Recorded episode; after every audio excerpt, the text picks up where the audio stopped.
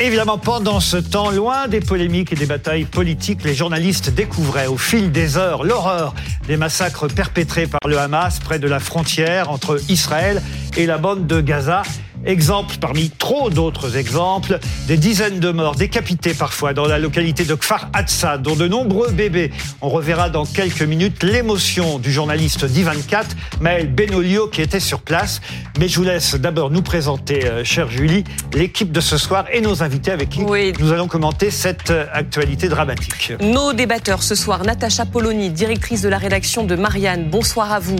Euh, Pablo Pio-Vivien, rédacteur en chef de la revue Regard, bonsoir à vous Pablo, Fred Hermel, Frédéric Hermel, pardonnez-moi, journaliste, RMC et écrivain. Et puis euh, nos invités euh, ce soir, Gérard Miller, réalisateur et psychanalyste, bonsoir à vous. Euh, Thierry Arnaud, éditorialiste politique international pour BFM TV. Et puis vous l'avez dit, Laurent, nous serons rejoints dans quelques minutes par Hubert Védrine. Ex-ministre des Affaires étrangères, j'évoquais ce reporter d'I24 qui était sur place dans la localité de Kfar Hatsa quand de nouvelles horreurs ont été découvertes. Oui, on découvre avec les jours l'étendue des horreurs perpétrés par euh, le Hamas avec donc cette toute dernière découverte des euh, bébés, des enfants massacrés dans un kibbutz à Kfarassa. C'est à 800 mètres de la frontière entre Israël euh, et la bande de Gaza. Le reporter d'I24 News était sur place, Mel Benaliel. Il nous raconte évidemment bouleversé ce qu'il a pu voir avec d'autres journalistes présents sur place trois jours après les, les attaques perpétrées par, par le Hamas. Il va être extrêmement difficile euh, pour moi de vous décrire l'horreur, l'apocalypse que nous avons pu voir ces dernières minutes. Un tour organisé donc par, euh, par Il s'agit de montrer au monde ce que le Hamas, ce que le djihad islamique a fait ici à des, à des innocents, à des civils, des dizaines, on parle de dizaines de maisons brûlées, avec des familles entières à l'intérieur. On parle d'enfants, de femmes à qui on a coupé la tête. On parle de dizaines de morts ici, non seulement ici. Des blessés, énormément de blessés. Jusqu'à maintenant, les forces de sécurité israéliennes sortent les corps des maisons évacuent ces corps euh, d'Israéliens sans vie. Il y a aussi évidemment beaucoup de corps de terroristes. Il règne ici une odeur de mort. Il y a eu d'âpres combats, évidemment, pendant environ 36 heures. La localité de Faraza a été reprise seulement hier. On parle de 70 terroristes qui sont parvenus à s'infiltrer jusqu'ici pour commettre des massacres contre des familles entières qui n'étaient pas armées, qui dormaient. La synagogue qu'on a voulu nous montrer aussi dans laquelle il y a eu un génocide mais au dernier moment, euh, le porte-parole de Tzal a décidé que c'était suffisant et que on ne pouvait pas tout montrer non plus.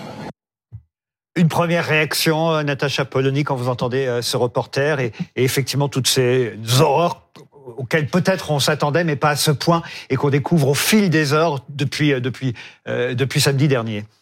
Il y a difficilement, on trouve difficilement les mots face à cela. Euh, il y a évidemment le, fait qu'on est submergé par, euh, par l'horreur, par l'émotion. je pense qu'il va falloir du temps pour, pour supporter cela. que pendant ce temps-là, ce qui se déroule, c'est l'ensemble à la fois du traumatisme pour un pays et de, de la réponse. C'est-à-dire que ce qui va être très compliqué, ça va être à la fois d'encaisser l'émotion et de continuer à raisonner, puisque euh, ne serait-ce que pour nous ici, si nous sommes là, c'est aussi parce que notre rôle, c'est d'essayer de penser tout cela, de, de réfléchir aux conséquences euh, internationales, de réfléchir aux positions politiques qui doivent être prises. C'est vrai que c'est difficile, mais l'émotion ne doit pas être la seule réaction. On a d'autres images de ce reporter, je crois, Julie. Toujours Maël Benaliel, donc ce reporter d'I24 News qui était donc sur place, qui euh, a vu euh, ce que euh, le Hamas a, fait donc dans ce, ce kibbutz aux alentours de, de la bande de Gaza. il nous a raconté les difficultés, l'émotion qu'il a ressentie bien sûr en faisant ce reportage. on l'écoute, il était sur BFM TV il y a quelques minutes. On parle de dizaines de maisons brûlées dans lesquelles se trouvaient des familles en train de dormir. On parle, selon les témoignages, des soldats qui sont arrivés dans la matinée et puis dans la soirée de, familles entières qui ont été euh, décimées. On a coupé la tête à des enfants et à des femmes. Euh, c'est à feu et des localités comme euh, comme celle de Kfaraza, il y en a en gros une quinzaine euh, le long de cette euh, frontière qui sépare Israël de, de la bande de Gaza. Il y avait une odeur de, de mort véritablement. Ils ont dénombré pas moins de 40 enfants qui ont été exécutés, éventrés. Parmi eux, des bébés. Donc évidemment, se retrouver là-bas sur place et constater euh, ce chaos, c'était, c'est le moins qu'on puisse dire. Et puis tout ça en étant pris encore sous le feu, euh, puisque euh, à l'heure où nous, y étions, il y avait des tentatives encore d'infiltration. Le fait qu'il nous nous ait amené et permis cet accès dans cette localité, bah, c'est de montrer au monde de quoi le Hamas est capable et ce pourquoi il est venu, il s'est infiltré euh, en Israël. On ne parle pas d'une armée conventionnelle, on parle d'un groupe terroriste qui a aussi kidnappé, enlevé des femmes, des enfants, des vieillards, des vieilles dames, évidemment des hommes aussi, des civils, euh, des soldats. Voilà. Monsieur Hubert Védrine, ex-ministre des Affaires étrangères, nous a rejoint. Bonsoir, monsieur le ministre. Euh, quand on entend ce qu'on vient d'entendre, c'est affreux, c'est terrible. Il y a forcément une émotion sur ce plateau qui nous a tous gagnés. Et hélas, on s'imagine qu'on est peut-être qu'au début de ce qu'on va encore découvrir et, même de ce qu'on va vivre dans les jours et les semaines Ça va, ça va durer tout ça Moi, ce qui me frappe, c'est que même de d'immenses personnalités israéliennes du camp de la paix historiquement, les anciens militaires, l'ancien chef des services secrets, même les gens qui considèrent que Israël s'est totalement trompé depuis 15 à 20 ans, en détruisant les autorités palestiniennes pour dire qu'il n'y avait pas d'interlocuteur, etc. Même ces gens-là aujourd'hui, ils disent on n'a pas le choix. Donc on est obligé d'y aller. Puis toutes les horreurs dont on parle renforcent ça. On n'a pas le choix. Ils, ils disent on va être obligé d'entrer dans Gaza pour exterminer, pour détruire la branche armée ou la branche militaire du Hamas. Distinction. Donc on a une impression de fatalité effrayante. Moi qui ai connu depuis 20, 30 ans ou plus tous les gens d'Israël, en Palestine, qui ont essayé de sauver les choses, bon, qui ont essayé d'agir pour que ça n'arrive jamais, ces choses-là. Aujourd'hui, on est dans une étape où euh, les représailles sont forcément, euh, alors pas forcément sanglantes et aveugles. Je ne sais pas si l'armée israélienne est capable de d'arriver à isoler les gens du Hamas sans qu'il y ait trop d'otages tués. Bon, de toute façon, c'est horrible, ce moment-là. Après, on verra. Donc, on est obligé d'oublier les, les occasions manquées depuis 15-20 ans on ne peut pas se projeter dans l'avenir maintenant, c'est trop, trop, trop dégueulasse. On a longtemps dit, Monsieur Védrine, une sorte de fatalité effrayante. Sans vouloir vous flatter, on a souvent dit que vous étiez un fin observateur de, euh, de la politique internationale, de ce qui se passait dans, besoin de finesse, dans le monde. Oui, mais, mais, mais, mais justement, comment se fait-il que personne n'ait pu prévoir, n'ait pu, pu supposer que ça allait arriver? J'en sais rien. Je, le, euh, je lis les mêmes articles que vous. Hein. Il faut regarder ce que veut dire la presse israélienne. Je pense qu'il peut y avoir euh, d'abord le sentiment du côté du point de vue israélien euh, qu'il y a toujours des menaces d'attaque qui se concrétisent pas. Ça, c'est un peu le même phénomène que Poutine va attaquer, mais non, c'est absurde, on n'y croit pas. Deuxièmement, un sentiment d'invulnérabilité. Parce que ces dernières années, l'idée des accords d'Abraham, qui faisaient pas les peuples arabes, mais les gouvernements arabes, euh, cherchaient un accord avec Israël, il y avait un sentiment de soulagement, de paix, d'impunité, et les Palestiniens, on s'en fiche fondamentalement, à commencer par les Arabes, hein, gouvernement arabe. Donc il y a l'idée qu'on est vraiment sorti d'affaires par rapport à ça. Après, je suppose que le Hamas, qui sont vraiment des, des, des, fanatiques monstrueux, qui prennent en otage le peuple de Gaza. Je rappelle que Nicolas Sarkozy lui-même a dit il y a quelques années, c'est quand même la prison à ciel ouvert la pire au monde. Gaza, Sarkozy. pas un pro-palestinien, vous voyez, par rapport à ça. Donc, le Hamas a pris le contrôle. Ils ont dû liquider tous les agents double ou triple. Donc, toutes les, les oreilles des Israéliens ont dû euh, être écartées, y compris les moyens technologiques. Et donc, on arrive à cette situation. Et puis, il y a un peu le sentiment que de toute façon, ils pourront pas, ils vont pas oser. Mais j'en sais rien, je vais vous poser la question, j'improvise. Hein. On, va avoir notre reporter euh, euh, sur. Il y a peut-être des réponses plus précises en Israël on, va justement voir, analyser la situation Et ça change rien que la suite. Hein. À, l'instant T, le porte-parole du Tsahal affirme que l'armée israélienne a plus ou moins repris le contrôle euh, de la clôture à la frontière, euh, ce qui laisse penser qu'il y a encore des, combats. Et nos reporters euh, sont sur place. On va retrouver Nicolas Kouadou et Hugo Dorsemen à Jderot. Vous êtes à proximité de la, de la bande de Gaza. Les roquettes continuent de pleuvoir, c'est ça Nicolas? Oui, absolument. Les roquettes ont plu plus précisément sur la ville d'Ashkelon, qui est située à environ 10 km d'ici. Elle est un petit peu plus éloignée euh, que ici la ville de Sderot, mais euh, c'est l'une des plus grandes villes à proximité de la bande de Gaza, ce qui en fait forcément une cible favorisée par les roquettes du Hamas et du djihad islamique. Alors, ce qui s'est passé, pour vous expliquer aujourd'hui, c'est qu'en début d'après-midi, le Hamas a publié un communiqué, un communiqué extrêmement cynique euh, dans lequel il expliquait euh, en ces termes que tous les habitants d'Ashkelon devaient quitter la ville avant 17h, heure fatidique, sans préciser ce qu'il se passerait après. Euh, une référence, selon leur dire, à l'ordre qui a été donné de, aux Gazaouis de quitter la bande de Gaza. Et eh bien à 17h, ils ont mis leur menace à exécution puisqu'une pluie très large de roquettes s'est abattue sur la ville d'Ashkelon. Impossible de vous dire combien, mais depuis que nous sommes arrivés avant-hier ici avec Hugo Dorsemen. C'est l'attaque la plus importante que nous avons pu euh, observer. Alors forcément, eh bien, tous euh, les habitants se sont réfugiés dans les abris, les shelters comme on les appelle ici. Vous savez, entre le moment où la roquette est tirée et le premier impact, il se passe environ 10 à 12 secondes. Il faut donc être extrêmement euh, rapide euh, pour se cacher. Hein. Alors nous avons pu euh, observer là où les roquettes étaient tombées. Fort heureusement, le dôme de fer israélien, hein, vous savez, ce bouclier anti-aérien a été efficace, mais certaines sont quand même tombées, dont une juste à côté d'un hôtel où séjournaient d'ailleurs de très nombreux journalistes. À ce que l'on sait, pour l'instant, il n'y a que des dégâts matériels. Je voudrais me tourner vers Thierry Arnaud, notre éditorialiste politique international, pour parler aussi des otages, qu'on n'a pas, sujet qu'on n'a pas évoqué encore depuis le début de cette émission, parce qu'il y a certes les massacres déjà perpétrés, mais il y a aussi des otages, des otages parmi lesquels des Français, euh, d'ailleurs, des enfants aussi. Mm, mm. Quelle est la solution euh, d'Israël pour tenter de récupérer ces otages. Est-ce que ça va être possible 20 Français portés disparus. Je, rajoute ce, chiffre. 20 Français portés disparus dans le Quai d'Orsay dit ce soir que plusieurs d'entre eux vraisemblablement sont pris en otage. Et le Quai d'Orsay qui ajoute que ce bilan pourrait s'alourdir dans les heures et dans les jours qui viennent. Si on écoute le discours officiel d'Israël, Laurent, la solution, il n'y en a pas.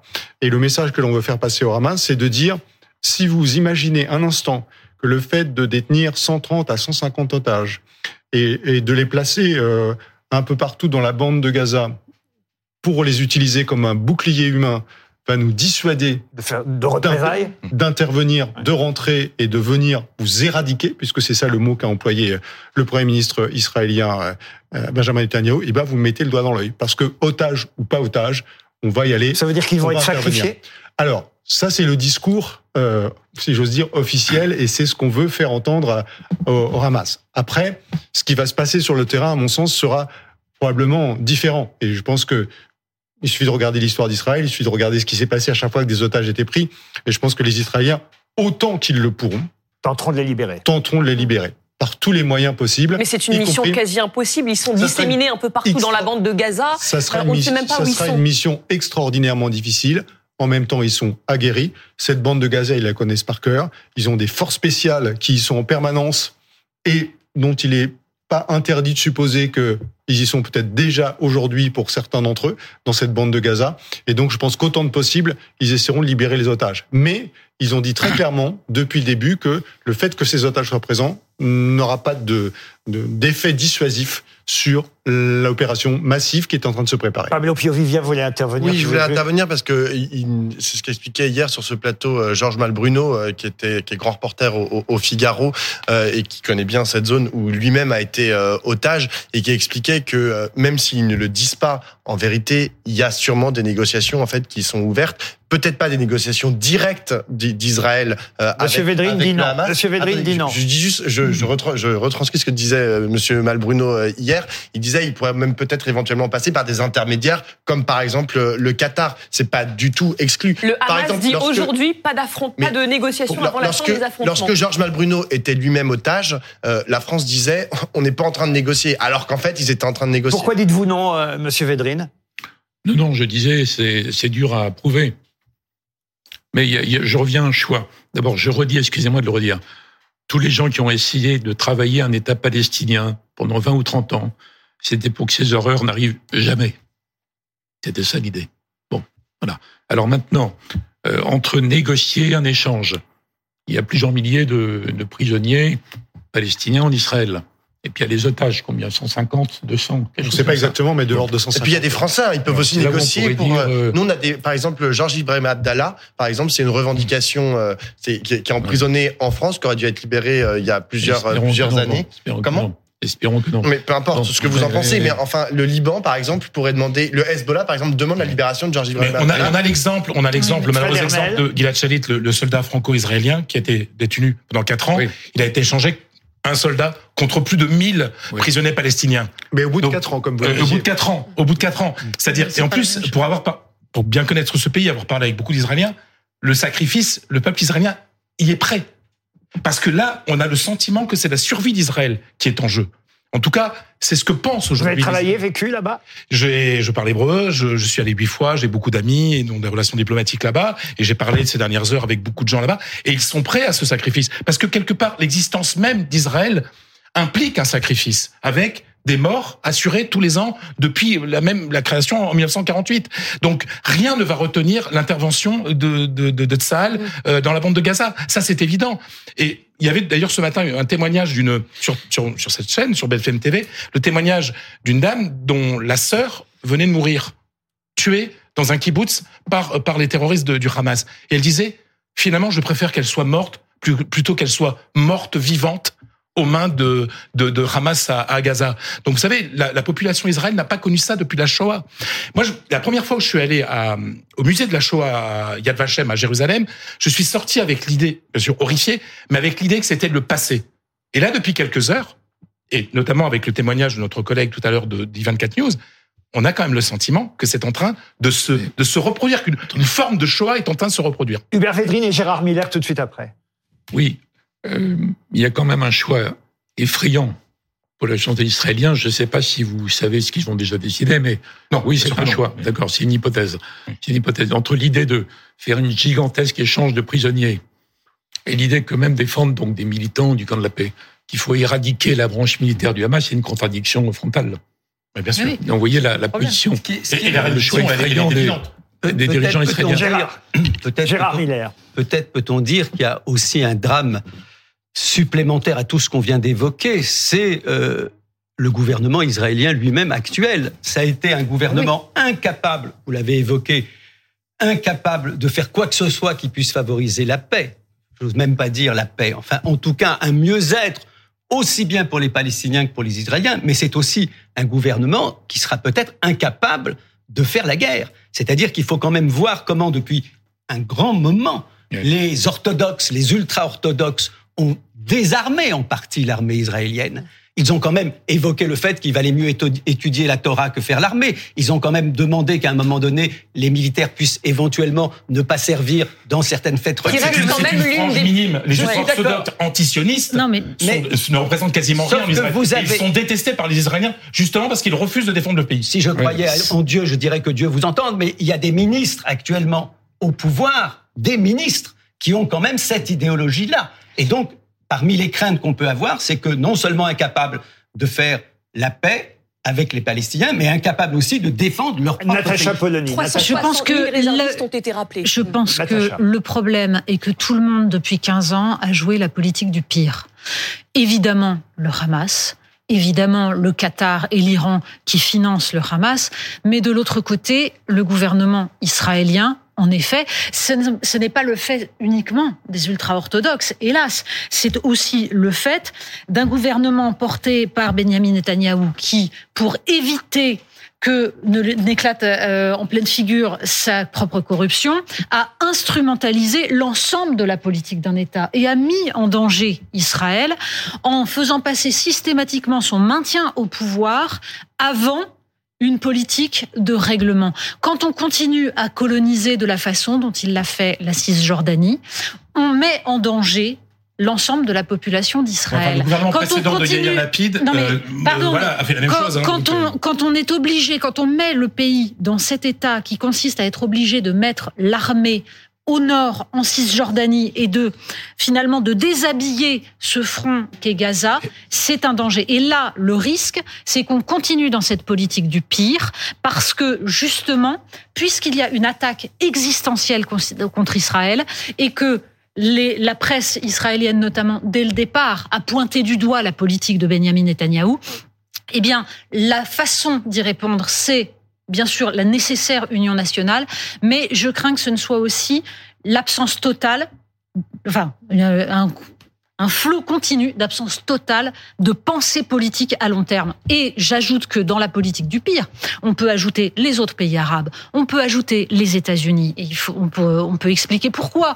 Mais le choix des États-Unis, justement, de laisser cela parce que Israël et la Palestine n'étaient plus un enjeu puisque le, les États-Unis n'avaient plus à ce point-là besoin de contrôler la région du Proche-Orient pour des raisons énergétiques. Tout ça a joué et nous sommes en train de le payer. Et la question c'est est-ce que à un moment donné, il y a des gens qui vont arrêter cette mécanique. On entendra peut-être d'ici 21h le président des États-Unis, Joe Biden, dans un discours. Oui, monsieur Védrine, vous vouliez intervenir. Et, et après, j'aurai une question pour Thierry Arnaud.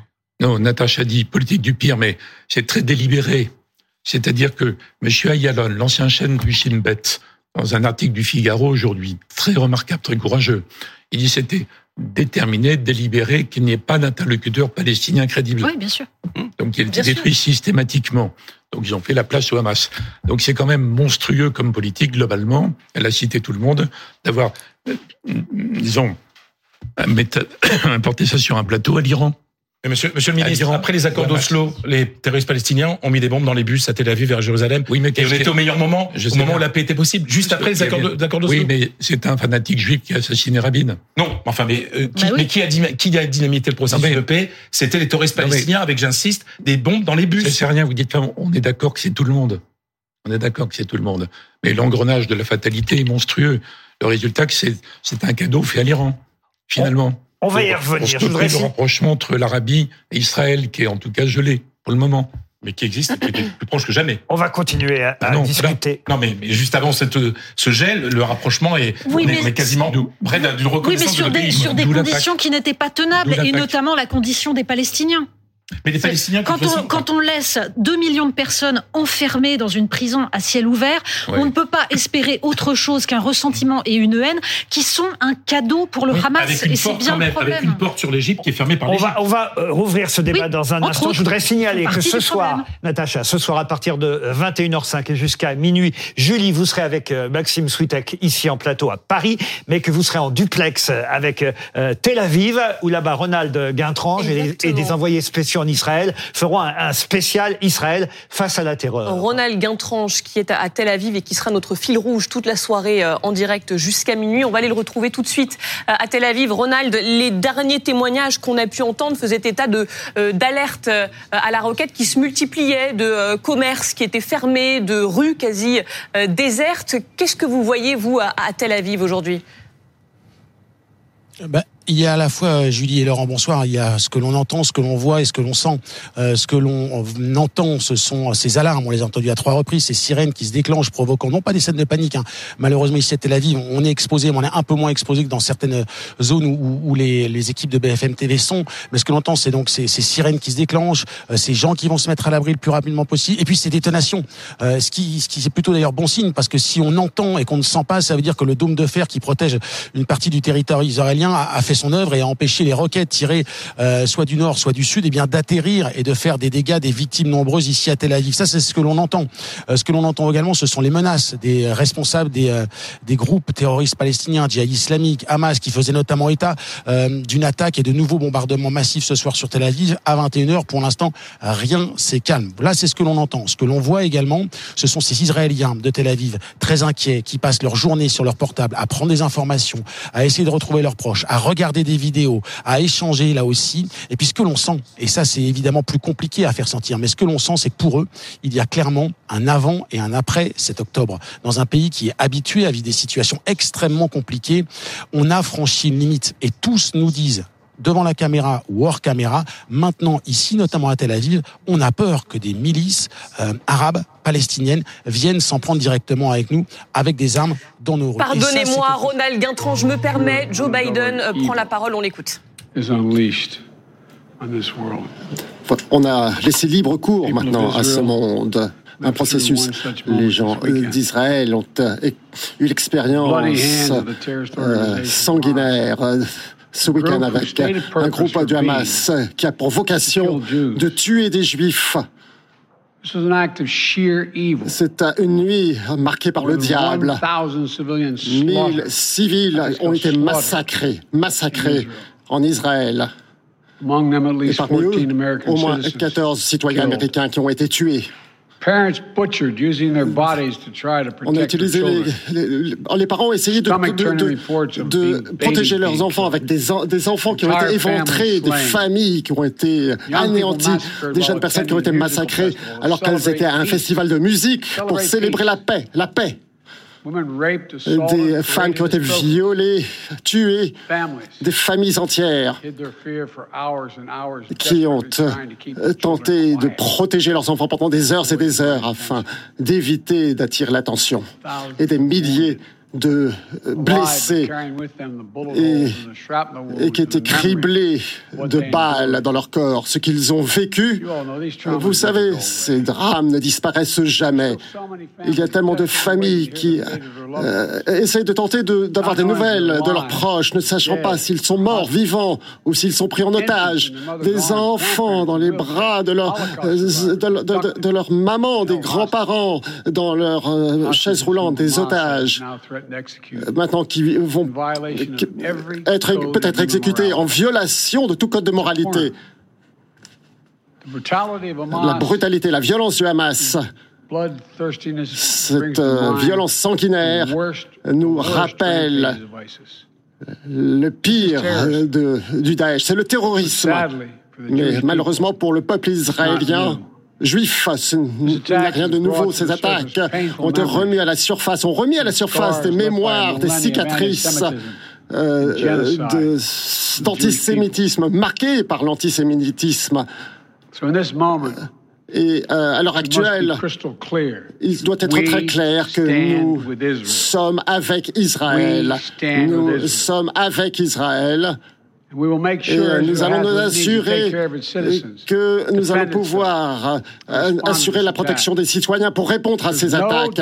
Il n'y a pas de justification derrière le terrorisme. Il n'y a pas d'excuse. Il y a le droit à la dignité et, l'autodétermination. Mais, mais, ici, on ne parle pas de ça, on parle de l'assassinat du peuple juif. Ils utilisent les civils palestiniens comme boucliers humains.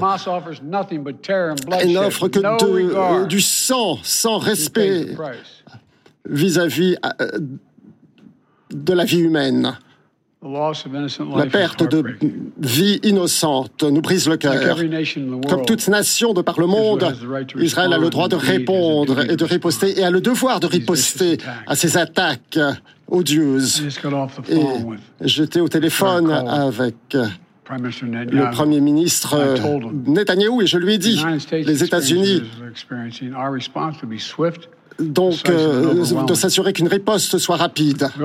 Nous avons également parlé de la démocratie comme Israël et les États-Unis sont plus fortes et plus sûres lorsque nous agissons sur la base des règles du, du droit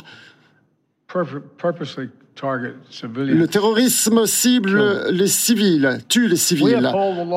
Eh bien, nous rejetons, en fait, nous respectons les droits, le droit ici. Et euh, la situation est différente. Aujourd'hui, les Américains prient pour toutes ces familles qui ont été brisées. Et nous savons tous que ça ça crée un, un, trou noir dans notre corps lorsque l'on perd quelqu'un de chair, comme si on était aspiré par la haine. On a un sens de la colère, de... on perd un peu l'espoir.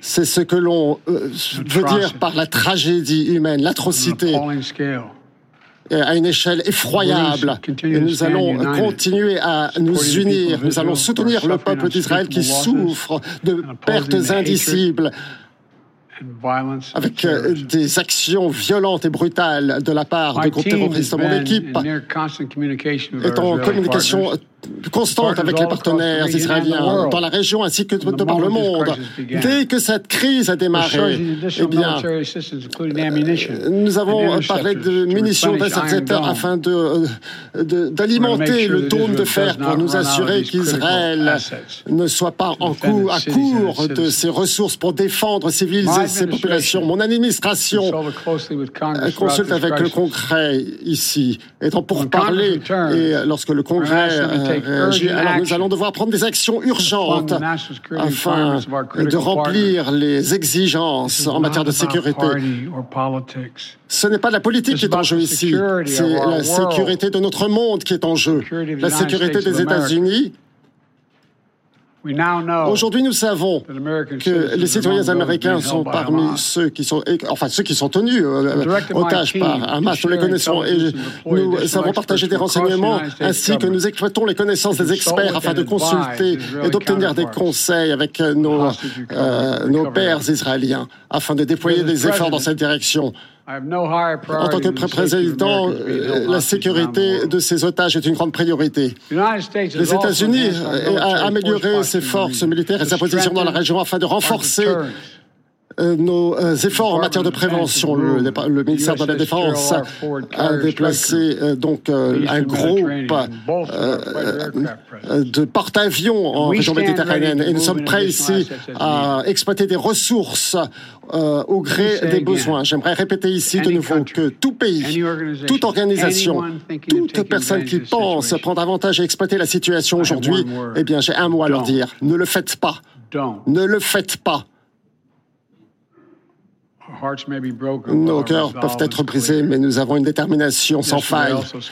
Et j'ai également parlé avec les dirigeants français de l'Allemagne, de l'Italie ainsi que le Royaume-Uni afin de parler des développements récents au niveau des alliés européens afin de coordonner, coordonner pardon, nos réponses.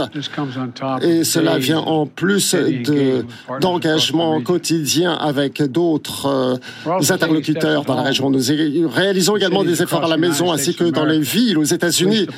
Euh, le ministère de la police a également mis en place euh, des actions au niveau de la sécurité, au niveau des communautés juives.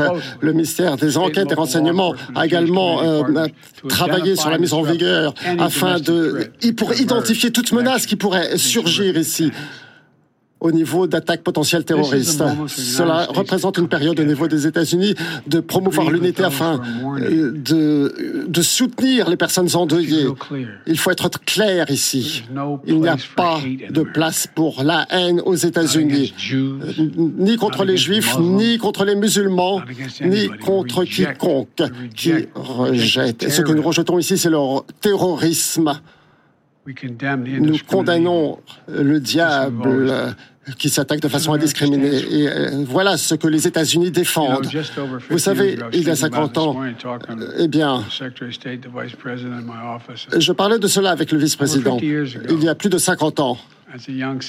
En tant que jeune sénateur, j'ai été en Israël pour la toute première fois en tant que sénateur nouvellement élu. Et j'ai eu j'ai fait un très long voyage avec Golda Meir, juste avant la guerre de Yom Kippour. Et je suppose que l'on peut voir qu'il y a une consternation. Enfin, lorsqu'elle décrit en fait la situation à l'époque, elle a pu voir ma consternation sur mon visage. Nous sommes sortis dans un couloir à l'extérieur de son bureau. Et elle m'a regardé. Tout d'un coup, elle m'a dit Est-ce que vous aimeriez euh, euh, qu'on vous prenne en photo? Alors, je l'ai suivi. Alors nous étions là, silence. En fait, nous nous tournions vers la presse et on pouvait dire que voilà, j'étais préoccupé. Et on m'a dit, ne soyez pas préoccupé, sénateur Biden. Voilà, nous avons euh, les moyens ici en Israël. Voilà, c'est ce que je dis. Eh bien, voilà, nous n'avons nulle part où aller à part Israël. C'est cela qu'elle m'a dit. Pendant 75 ans, eh bien, nous avons garanti la sécurité du peuple juif de par le monde, afin que les atrocités de par le passé ne puissent plus jamais euh, survenir de nouveau. Il n'y a aucun doute que les États-Unis est derrière Israël. Et nous allons nous assurer que, euh, que l'État d'Israël démocratique et juif puisse se défendre aujourd'hui et demain, comme nous l'avons toujours fait. C'est aussi simple que cela. Ces atrocités me rendent malade. Il n'y a absolument aucun doute par rapport à ça, nous sommes derrière Israël. Voilà pour le discours du président des États-Unis. On a reconnu la vice-présidente Kamala Harris derrière M. Biden, qui a eu des mots forts, des mots émouvants, pas de haine, ni contre les juifs, ni contre les musulmans. Nous luttons contre le diable. Les Américains prient pour toutes ces familles. Nos cœurs, nos cœurs ce qu'il a dit, nos cœurs sont brisés, mais nous avons une détermination sans faille. C'était un bon discours si vous permettez, deux choses. Euh, il a dit ce que doit dire un président américain euh, en parlant une opinion occidentale bouleversée, traumatisée par les horreurs. Donc il est dans son rôle. Ce qu'il n'a pas dit, parce que c'est plus de la géopolitique, il n'a pas du tout parlé géopolitique, c'est que l'idée de l'alliance d'Abraham, et que le rapprochement des pays, des gouvernements arabes, pas des pays, des gouvernements arabes, avec Israël, en passant les Palestiniens par pertes et profits, c'est une idée qui est morte. Alors c'était l'idée de Trump, reprise par Biden, et donc il préparait l'aboutissement entre l'Arabie et Israël. C'est certainement en dehors de, de l'instinct fanatique d'horreur et l'état pur du Hamas, c'est le calcul de l'Iran certainement. Évidemment, il l'a pas dit, mais c'est un élément clé parce que la politique américaine ne peut pas continuer comme avant. Mm. D'une façon ou d'une autre, après les horreurs déjà commises et qui vont être commises, ils vont être obligés de réinventer autre chose. Mm-hmm. Ce qui le gêne parce qu'il est centré sur la Chine, lui. Ça, ça la réattire vers des sujets dont les Américains voudraient un peu se détacher. Voilà mes deux réactions il confirme à M. Biden il confirme aussi la présence d'Américains parmi les otages. Oui, sans être capable d'en donner le nombre précis, mais il confirme qu'il y a des Américains parmi les otages. Il indique que les États-Unis euh, aideront les Israéliens et donneront tous les renseignements possibles pour aider à, à, retrouver ces otages et, à les sauver. Et bien sûr, pas seulement les Américains. Il confirme également l'assistance militaire américaine, ce groupe aéronaval qui est en route euh, avec ce plus gros porte-avions au monde hein, et, mmh. et, les navires qui l'entourent. Il dit qu'il y aura également des moyens supplémentaires qui seront donnés pour renforcer le fameux dôme de fer qui protège le ciel israélien. Donc tout ce soutien, c'est quelque chose qu'on attendait. Il y a quelque chose qu'on attendait moins et qui est intéressant dans ce qu'a dit le président des États-Unis, c'est qu'il a dit euh, qu'il a rappelé au Premier ministre israélien que les États-Unis et Israël sont des démocraties et qu'elles doivent appliquer l'état de droit et la règle de droit et les règles de la guerre. Et ça, c'est euh, une sorte d'avertissement qui est donné sur euh, le blocus qui est en train de se mettre en place. Euh, autour merci Thierry Arnaud, merci à Monsieur Védrine d'avoir participé à ce plateau. On est ensemble jusqu'à 21h. Il y a une émission spéciale à 21h05 jusqu'à minuit. Dans un instant, on aura aussi Bernard-Henri Lévy euh, depuis euh, Tel Aviv. On se retrouve dans quelques minutes après ce court écran. Et merci Gérard Miller.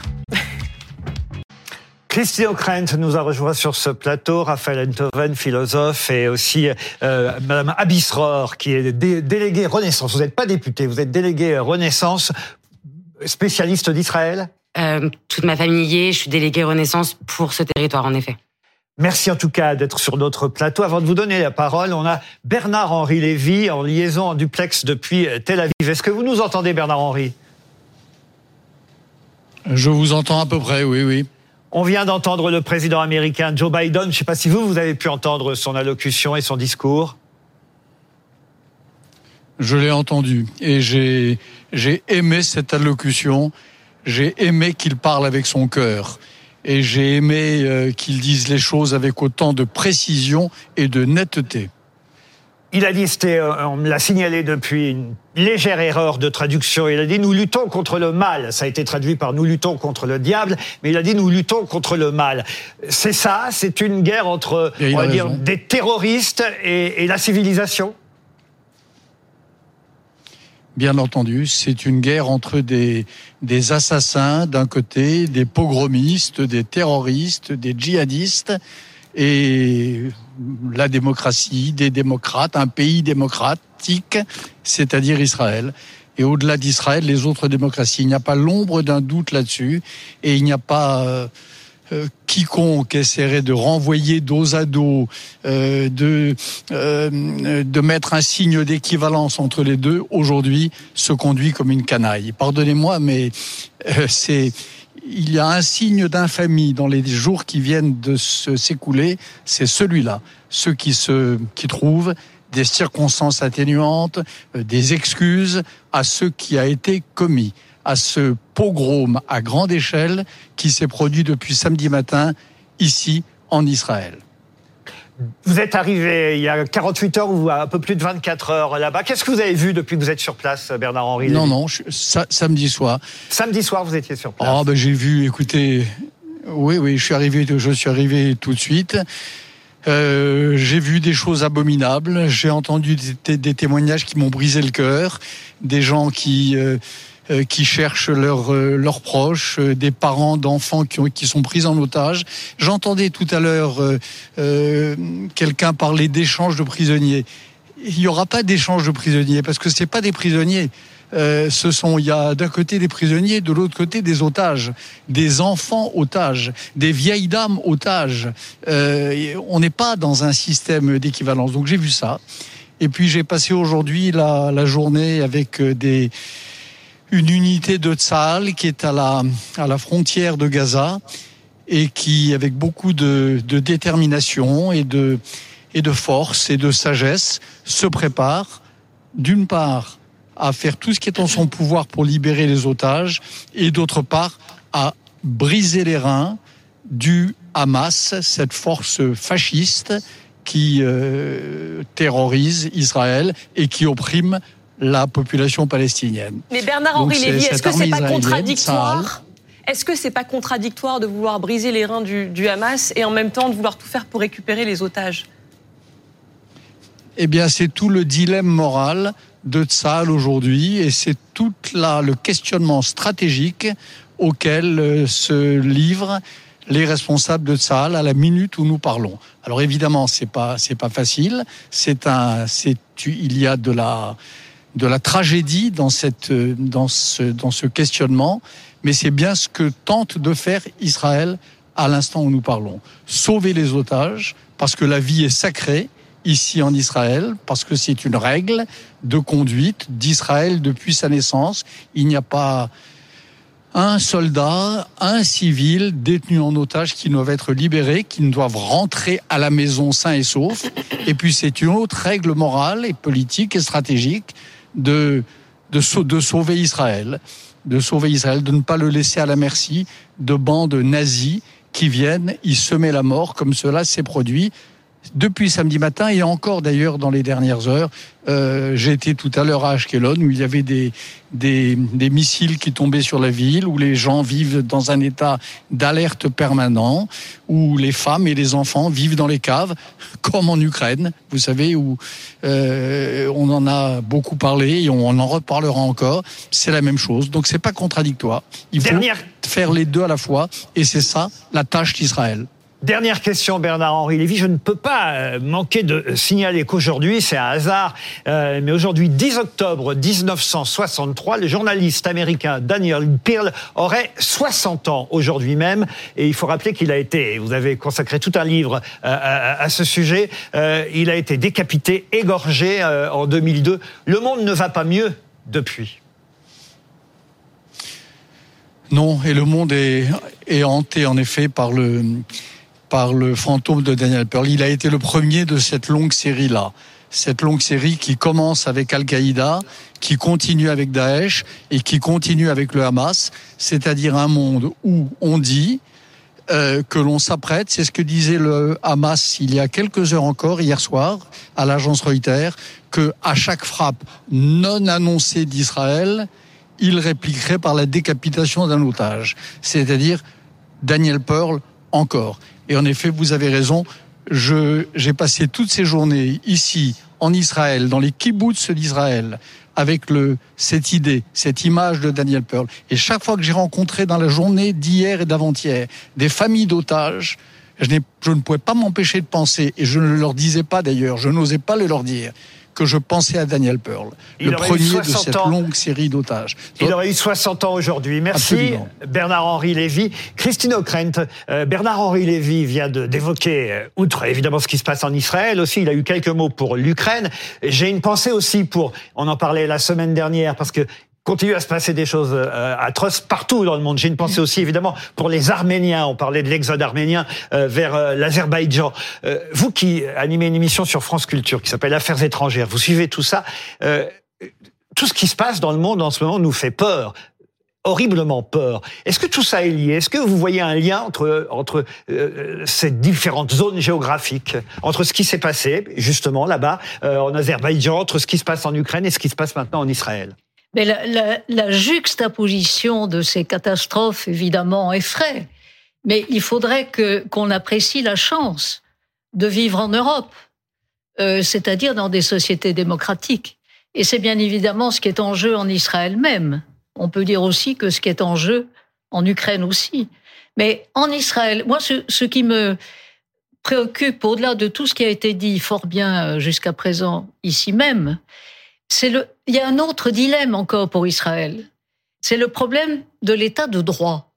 Parce que ce qui fait la différence entre un état de droit et un état démocratique, c'est le respect du droit international et en particulier du droit humanitaire. On sait que l'Organisation mondiale de la santé demande un couloir humanitaire comme l'exige en principe le droit international. C'est toute la différence entre un État démocratique et une organisation terroriste sanguinaire comme le Hamas, qui, soit dit en passant avec un cynisme atroce, condamne à la mort 2 millions de gens à Gaza. Mais en l'occurrence, dont ils n'ont pas l'air de se préoccuper le moins du monde sur l'état de droit de défendre la Palestine. Et donc sur l'état de droit, l'Union européenne ce soir indique euh, s'élever contre le principe du blocus à une très très large majorité parce que là aussi, il y a une espèce de collision entre l'émotion, d'ailleurs euh, Natacha Polony en parlait tout à l'heure, entre l'émotion, l'analyse et les principes. Et les principes, Israël se défend, c'est son droit le plus strict. L'Israël se défend contre le terrorisme. Néanmoins, c'est un état de droit et jusqu'où le droit international doit-il être respecté Le siège complet de la bande de Gaza, on le rappelle, est, interdit par euh, le droit euh, international. Voilà. Raphaël Enthoven, vous avez entendu mm. tout ce qui a été euh, dit depuis tout à l'heure. Vous avez quelque chose à ajouter sur ce qu'a dit Bernard-Henri Lévy depuis Tel Aviv? Oui, parce que la, mort, les derniers mots de Daniel Pearl, je suis juif et mon père est juif. Daniel Pearl faisait le... Mon père est juif, ma mère est juive, je suis juif. voilà les derniers mots de Daniel Pearl. Oui, c'est en tant que juif que vous me tuez. C'est en cette qualité-là. C'était une entreprise génocidaire. Le génocide, c'est pas le nombre qui fait le génocide, c'est l'intention. On l'a tué parce qu'il était juif. Égorgé, décapité, filmé. Oui. On est en présence d'un cas ici tout à fait comparable. C'est de même nature, c'est-à-dire que d'abord, depuis toujours, dans la charte du Hamas, la destruction d'Israël est prévue. Le protocole des sages de Sion, ils le reprennent à leur compte. Euh, c'est un, c'est un, on a l'ennemi auquel Israël a affaire est un ennemi métaphysique, c'est-à-dire c'est un ennemi qui a décidé de toute façon de l'exterminer. Il n'y a pas de négociation, il n'y a pas de discussion, il n'y a pas d'entente, il n'y a aucun cessez-le-feu possible.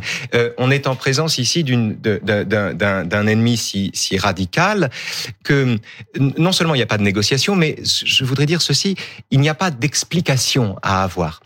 Euh, quel que soit, quoi qu'on dise, j'ai entendu des choses très intéressantes sur la politique israélienne. Je suis plutôt d'accord d'ailleurs avec tout ce qui a été dit de critique à l'endroit du gouvernement Netanyahou. Euh, euh, tout ce qu'on peut dire de critique, toutes les critiques qu'on peut formuler sur la réforme désastreuse de la justice, la politique imbécile d'implantation en Cisjordanie, tout ça est recevable bien sûr, mais ce n'est pas le moment et ce n'est pas commensurable et ça n'est pas comparable avec l'exécution ou la décapitation d'enfants. L'un n'explique pas l'autre. Euh, L'un n'explique pas l'autre. Alors, ce sont des éléments de discussion absolument essentiels, mais à l'instant où nous nous trouvons, la situation où nous nous, nous trouvons, nous ne pouvons pas mettre sur le même plan, mettre en discussion, mettre en débat ou mettre en causalité une décision politique et un moment aussi abominable que celui qu'on a vécu. Il y a là une disproportion qu'il faut préserver. C'est essentiel de la préserver. Voilà. Il est essentiel de ne pas expliquer tout ici. Natacha Polony voulait euh, ajouter quelque chose, vous réagir? Oui, je voulais juste euh, ajouter que, euh, en effet, il y a quelque chose d'incommensurable dans les actes de ces, êtres humains qui ont commis cela, et que il faut bien avoir conscience que rien ne peut justifier ça.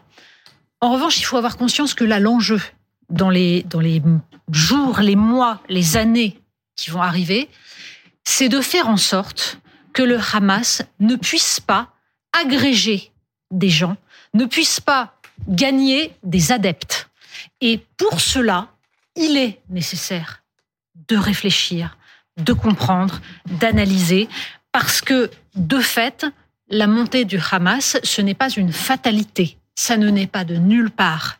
De même, la montée de l'islamisme, ça ne naît pas de nulle part. Donc, le devoir que nous avons, c'est aujourd'hui d'empêcher que ces gens-là, qui sont des barbares absolus, puissent se réclamer d'une quelconque cause. Mhm. On pourrait pour cela, s'intéresser il faut régler la cause. Bien sûr, Monsieur Ismaël Haniyeh dit grassement euh, et, et, déclare que Israël doit être rayé de la carte. Non, il dit nous ne voulons plus vous voir sur cette terre. Et alors, ce qui donne d'ailleurs du, du, enfin, comment dire, ce qui rend pathétique la nuance que les gens voudraient faire entre le Hamas branche politique et le Hamas branche armée, comme s'il y avait une différence à faire. Les, bons, et, les, bons, et les méchants, oui. Oui, oui mais nous avons donné une Coupe du Monde et une visibilité extraordinaire au Qatar. Ah et il faut, il est nécessaire de regarder tout cela et de réfléchir à la façon dont il faut aujourd'hui faire en sorte Fred, Fred J'aimerais simplement rebondir sur ce que disait Raphaël. Qui n'a pas parlé. Rapidement sur l'absence de causalité entre la politique du gouvernement euh, euh, israélien actuel et les attaques voir une chose, c'est que même s'il y avait eu les travaillistes au pouvoir, ça aurait été exactement la même chose. Bien sûr. Et puis d'ailleurs, c'était la même chose. Exactement. C'est ce que je disais dans la, de la première partie à Monsieur ah. Védrine. Et en plus, euh, il y a un symbole. Les kibbutzim, enfin les kibbutz, c'est la gauche israélienne.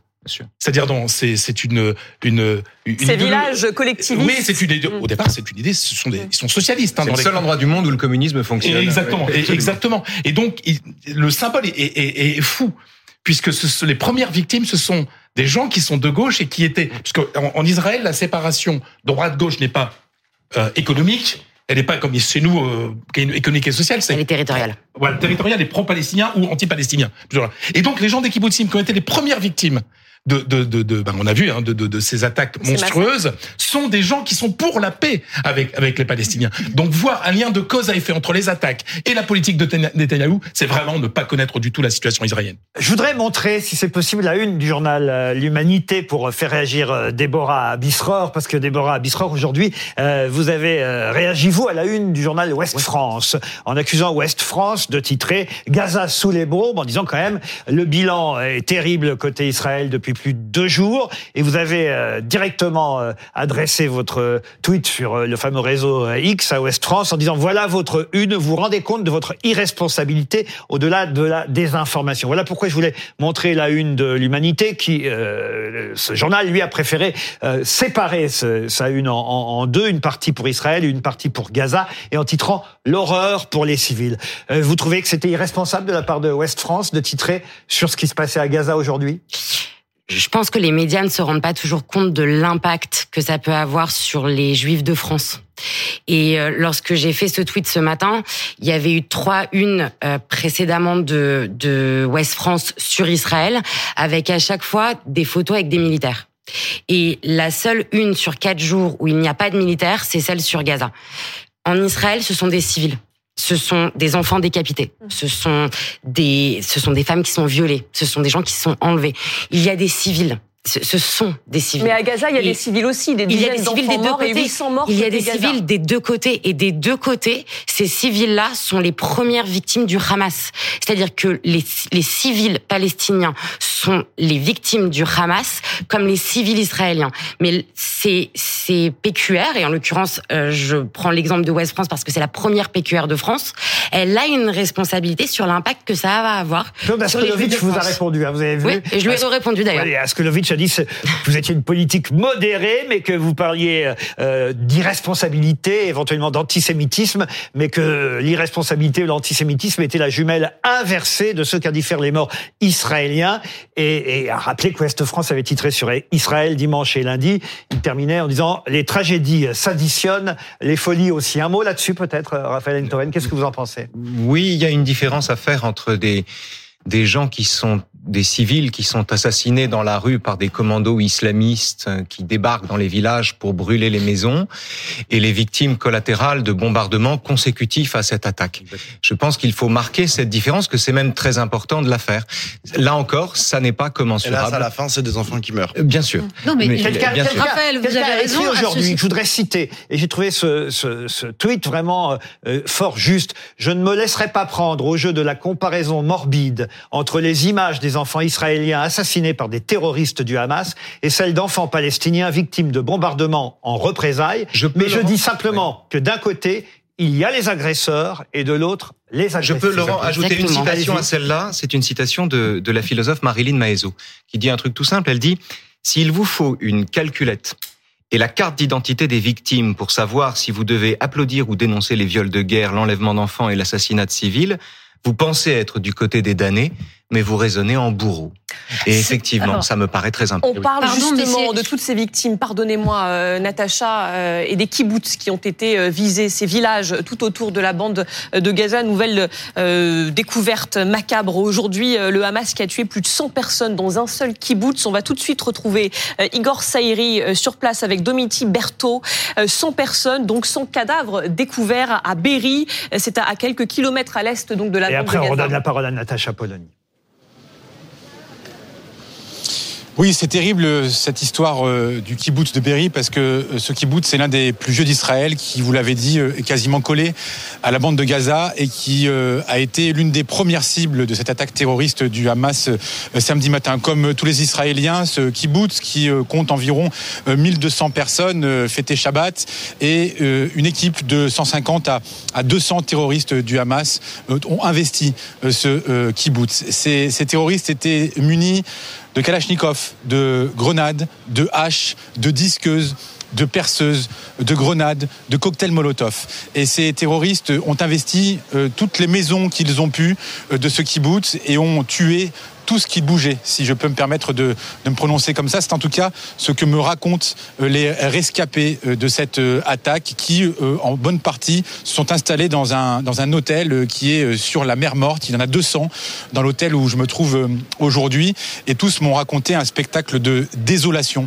C'est-à-dire que ces terroristes ne cherchaient pas à comprendre. Ils entraient dans les maisons, ils tuaient tout le monde, des jeunes, des vieux, des, des enfants. Cherchaient à pénétrer aussi dans les shelters. On les appelle les shelters. Ce sont ces abris en béton armé qui, servent à protéger euh, les, habitants en cas de, de tir de, roquettes et d'attaques comme celle-ci, même si on peut dire qu'elle est euh, inédite euh, aujourd'hui. Ce que l'on peut dire aussi, c'est que les, gens que j'ai rencontrés sont aujourd'hui terrorisés, bien évidemment. Certains ont survécu, certains ont perdu aussi des, gens dont ils n'ont aucune nouvelle depuis maintenant plus de, plus de trois jours. Beaucoup de, disparus, comme cette jeune fille qui a perdu son petit ami et son papa, alors qu'ils étaient tous, tous les trois dans leur, dans leur maison. Elle n'a aucune nouvelle. Elle sait qu'ils ne sont pas morts, mais elle ne sait pas où ils sont et s'ils sont toujours vivants à l'heure actuelle. Un jeune homme de 17 ans m'a également dit tout à l'heure qu'il ne faisait plus confiance à l'armée d'Israël. Mais ce qui a retenu mon attention aussi, c'est que la plupart souhaitent retourner dans ce kibbutz de Berry une fois que le calme sera euh, retrouvé et que euh, ils m'ont dit le Hamas ne gagnera jamais ici en Israël. Merci. Je voudrais donner la parole à Natacha Polony. On vous a coupé la parole, Natacha, mais, Oui, mais c'est pour des raisons de sécurité qu'on donne très rapidement, évidemment, euh, le micro à, à nos Évidemment. reporters qui sont sur place, qui ne peuvent pas forcément rester à l'endroit où ils sont. En un mot, en effet, il y a deux choses qui ne sont pas comparables. Des civils qui sont massacrés volontairement et de façon absolument atroce, dans une barbarie totale pour faire peur, et des civils qui sont victimes collatérales mmh. d'une attaque armée. Ce n'est pas comparable. Pour autant, je suis un peu gênée qu'on attaque un journal qui couvre l'actualité et qui, au bout de trois jours, en effet, couvre l'actualité du jour. Et je crois que en faisant cela, justement, on induit dans la tête de certaines personnes le fait qu'il faudrait commencer à comptabiliser.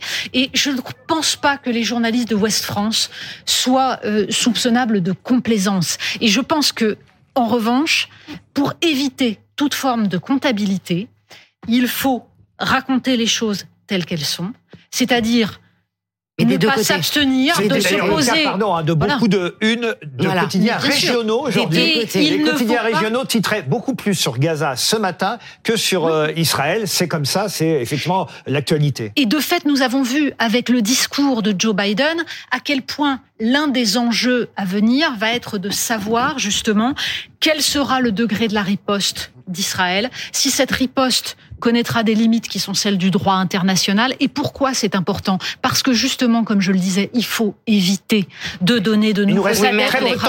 Il faut, aussi, faut aussi apprendre du passé.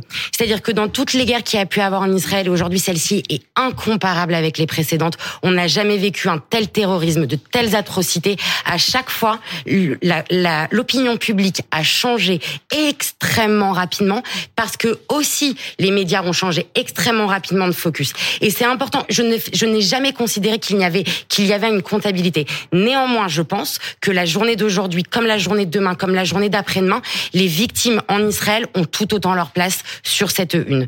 Et c'est pour ça que je, n'ai pas je n'ai pas parlé d'antisémitisme contrairement à ce qu'a dit Claude Askolovitch. Par contre, j'ai parlé de, de, de proportion dans la façon dont on couvre le, le, le conflit. Et je pense que c'est indispensable. Ce ne sont pas les unes des journaux. qui, très court. Ce ne sont pas les unes des journaux qui comptent. Ah C'est le drame absolu de cette boucherie, cette boucherie innommable commise par les djihadistes et les terroristes du Hamas. Et hélas, euh, là aussi, euh, le drame qui est en train de se jouer à Gaza. Vous avez raison, et d'ailleurs on a plutôt évité ce soir de parler de politique euh, politicienne et de ce qui s'est passé à l'Assemblée euh, nationale cet mhm. après-midi, mais c'est pas plus mal ainsi euh, de parler de ce qui se passe là-bas. Et d'ailleurs on va continuer à le faire sur BFM TV jusqu'à minuit, puisque à partir de maintenant, cher Julie Hamet, avec Maxime Switek, vous allez nous proposer une émission spéciale Israël face à la terreur, avec des envoyés spéciaux en duplex là-bas à Tel Aviv. Et une partie de l'émission qui sera depuis Tel Aviv. À tout de suite.